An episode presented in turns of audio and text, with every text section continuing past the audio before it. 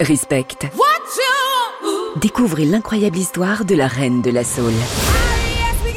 Rie, tu es unique. Tu as un immense talent. Jennifer Hudson, récompensée aux Oscars, est Aretha Franklin. Je veux pouvoir chanter ce que j'ai envie de chanter. Respect, le 8 septembre au cinéma, avec Europe 1. Europe 1, clap, hors série. One Miss Aretha Franklin. Aretha Franklin. Miss Respect, Aretha Franklin. Ladies and gentlemen, Miss Aretha Franklin. I want to sing what I want to sing.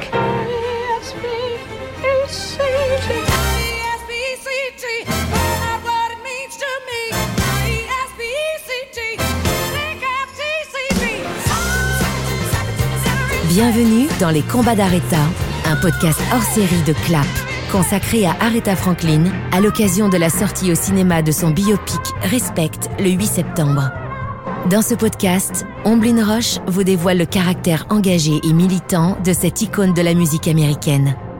Les combats d'Aretha, aujourd'hui premier épisode, la naissance des engagements. «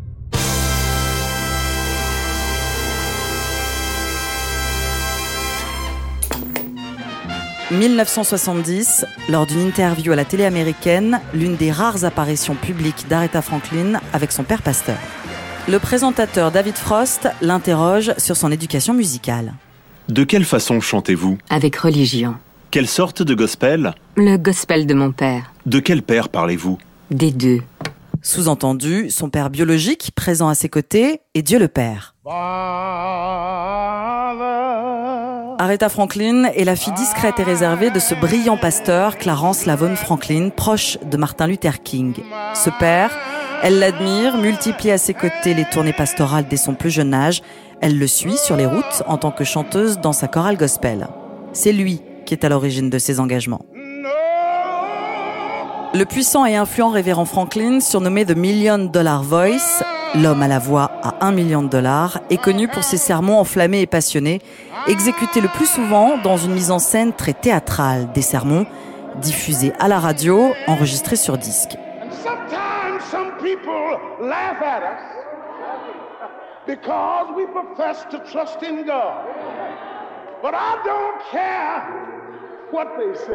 Pour l'écrivain et historien de la culture et de la musique afro-américaine Sébastien Danchin, auteur d'une biographie sur Aretha Franklin, ce père charismatique est l'homme de sa vie. C'est l'homme qui l'a le plus marqué dans sa vie et c'est celui qui a gouverné sa vie depuis sa plus tendre enfance. C'est lui qui l'a poussé vers euh, la musique. Dans un premier temps, la musique religieuse, ensuite rapidement la musique profane, donc la musique soul, le jazz, etc. Et puis c'est quelqu'un qui lui a servi de référence et de modèle. Faut dire que c'en était un. C'était un personnage qui était lui aussi complexe et ambigu, mais un, personnage d'une grande intelligence, une grande force de caractère et quelqu'un qui a euh, contribué avec un certain nombre de pasteurs de sa communauté, dont vous avez parlé de Martin Luther King, mais on peut parler de Ralph Abernathy, on peut parler de, de personnages comme Andrew Young ou Jesse Jackson également. Euh, c'est quelqu'un qui a contribué de façon considérable à l'émergence d'une Amérique fière et qui s'assumait elle-même et qui ne courbait plus les chines. Une Amérique noire, j'entends. Militer pour plus de droits, pour le rejet de toute forme de racisme et d'exclusion, mais aussi pour la paix, la justice et la fraternité. Au-delà d'être un guide spirituel, le révérend Franklin montre à sa fille Aretha la voie de l'engagement par le biais d'un militantisme pastoral.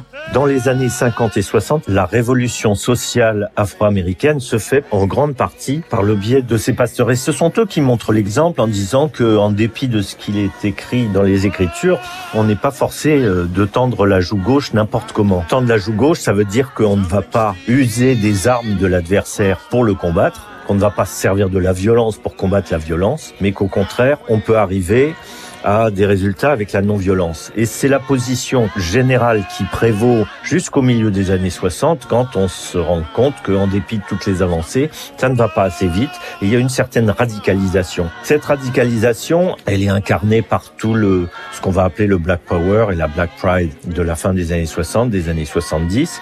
Mais ça n'est pas le, la position d'Aretha Franklin qui est restée beaucoup plus sur une sorte de position intellectuelle et intellectualisée du milieu militantisme telle qu'elle était exprimée par les grands pasteurs de son temps, dont son père faisait partie. Son père est donc son guide spirituel, un modèle d'engagement pacifiste pour l'émancipation des Noirs, ne plus s'excuser d'exister, le dire haut et fort, mais sans violence. Et selon le journaliste Frédéric Adrian, qu'on peut lire dans la revue Soulbag et qui a écrit des biographies consacrées à Otis Redding ou Ray Charles, eh bien selon lui, le révérend Franklin est aussi celui qui pilote la carrière d'Aretha Franklin.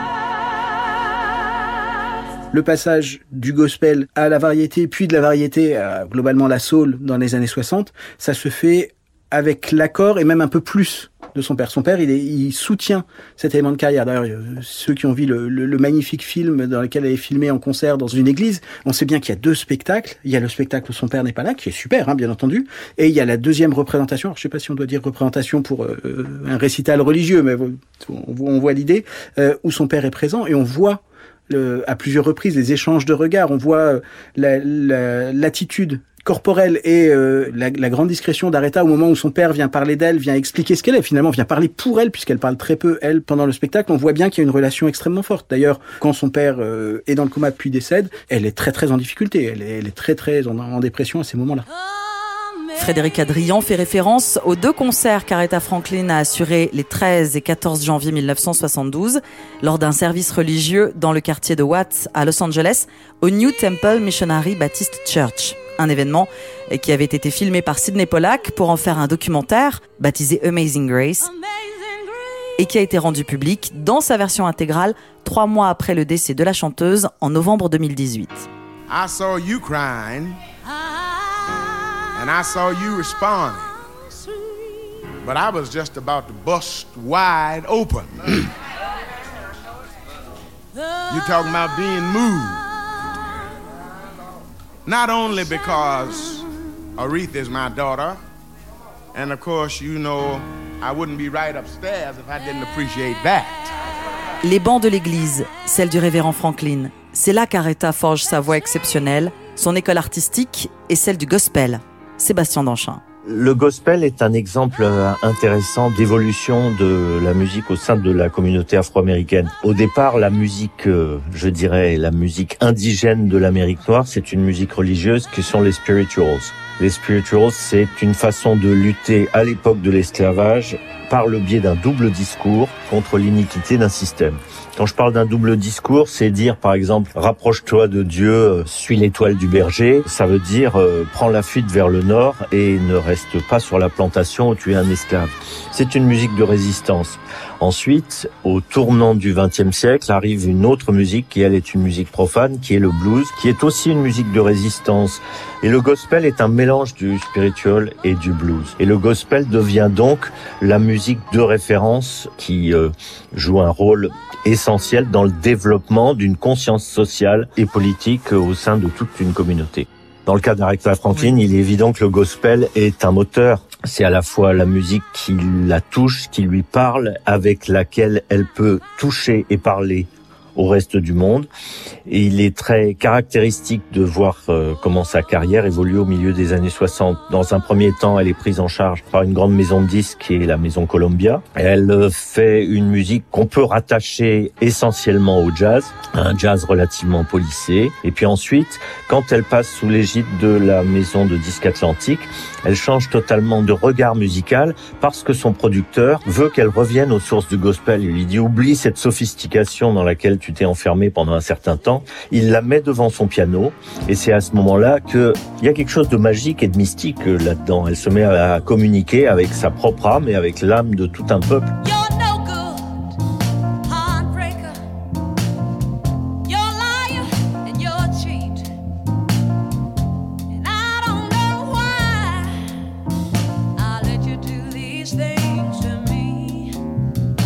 La soul, cette musique de l'âme pour s'adresser au plus grand nombre. La rencontre du gospel et de la musique profane quand le chant ne s'élève plus uniquement pour glorifier Dieu. Dès le début des années 60, Aretha Franklin ressent le besoin d'expliquer pourquoi elle se dirige vers cette musique profane. Du haut de ses 19 ans, elle met en corrélation religion, blues et mouvement des droits civiques. Je ne pense pas avoir desservi le Seigneur en décidant de changer de registre. Après tout, le blues est une musique née des souffrances imposées à mon peuple par l'esclavage.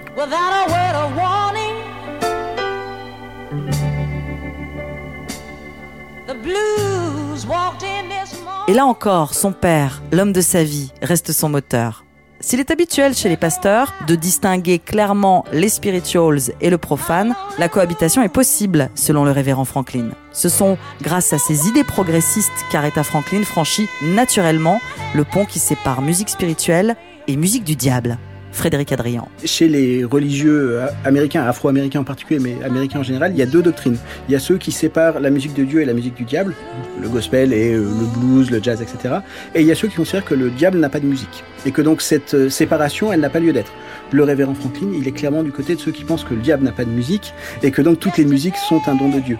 Que la voix d'Aretha, quel que soit le genre euh, artistique, musicale dans laquelle il s'exprime, c'est ça le don de Dieu et qu'il n'y a aucune ambiguïté dans le fait de l'utiliser pour chanter de l'amour profane au lieu de chanter l'amour religieux.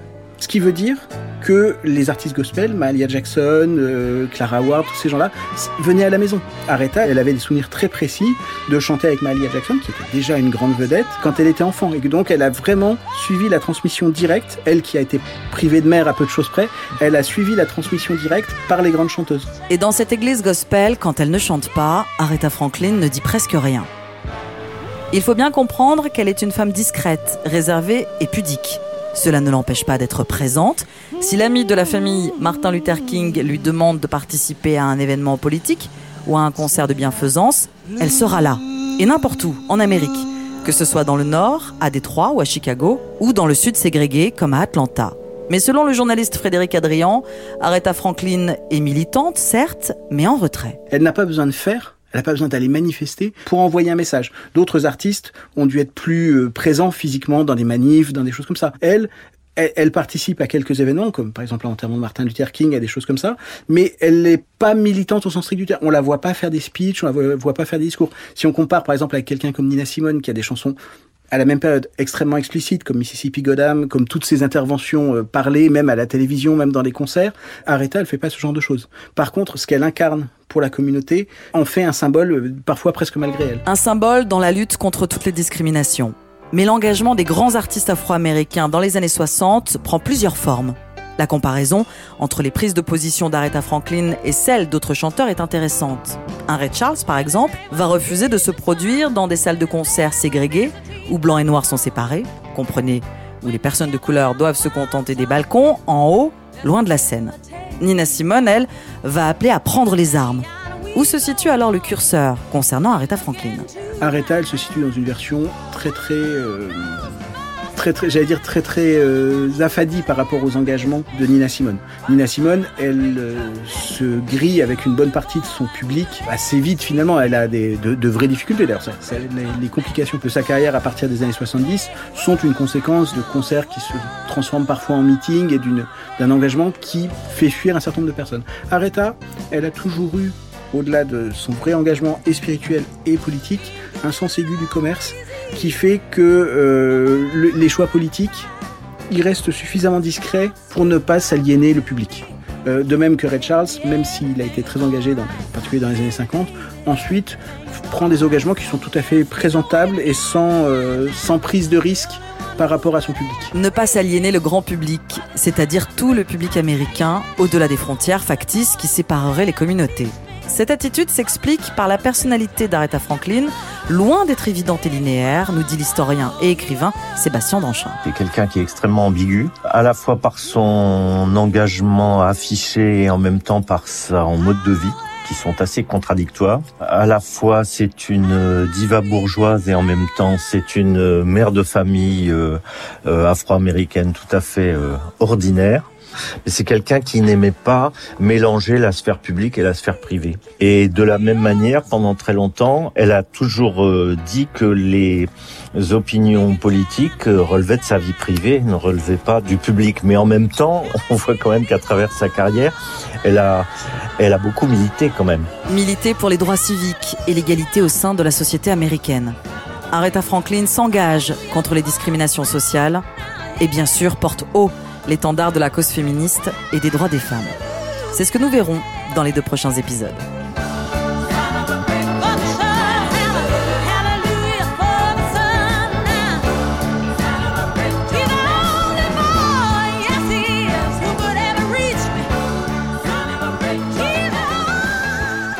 Rendez-vous la semaine prochaine pour le deuxième épisode des Combats d'Aretha, un podcast hors série de Clap, l'émission cinéma d'Europe 1.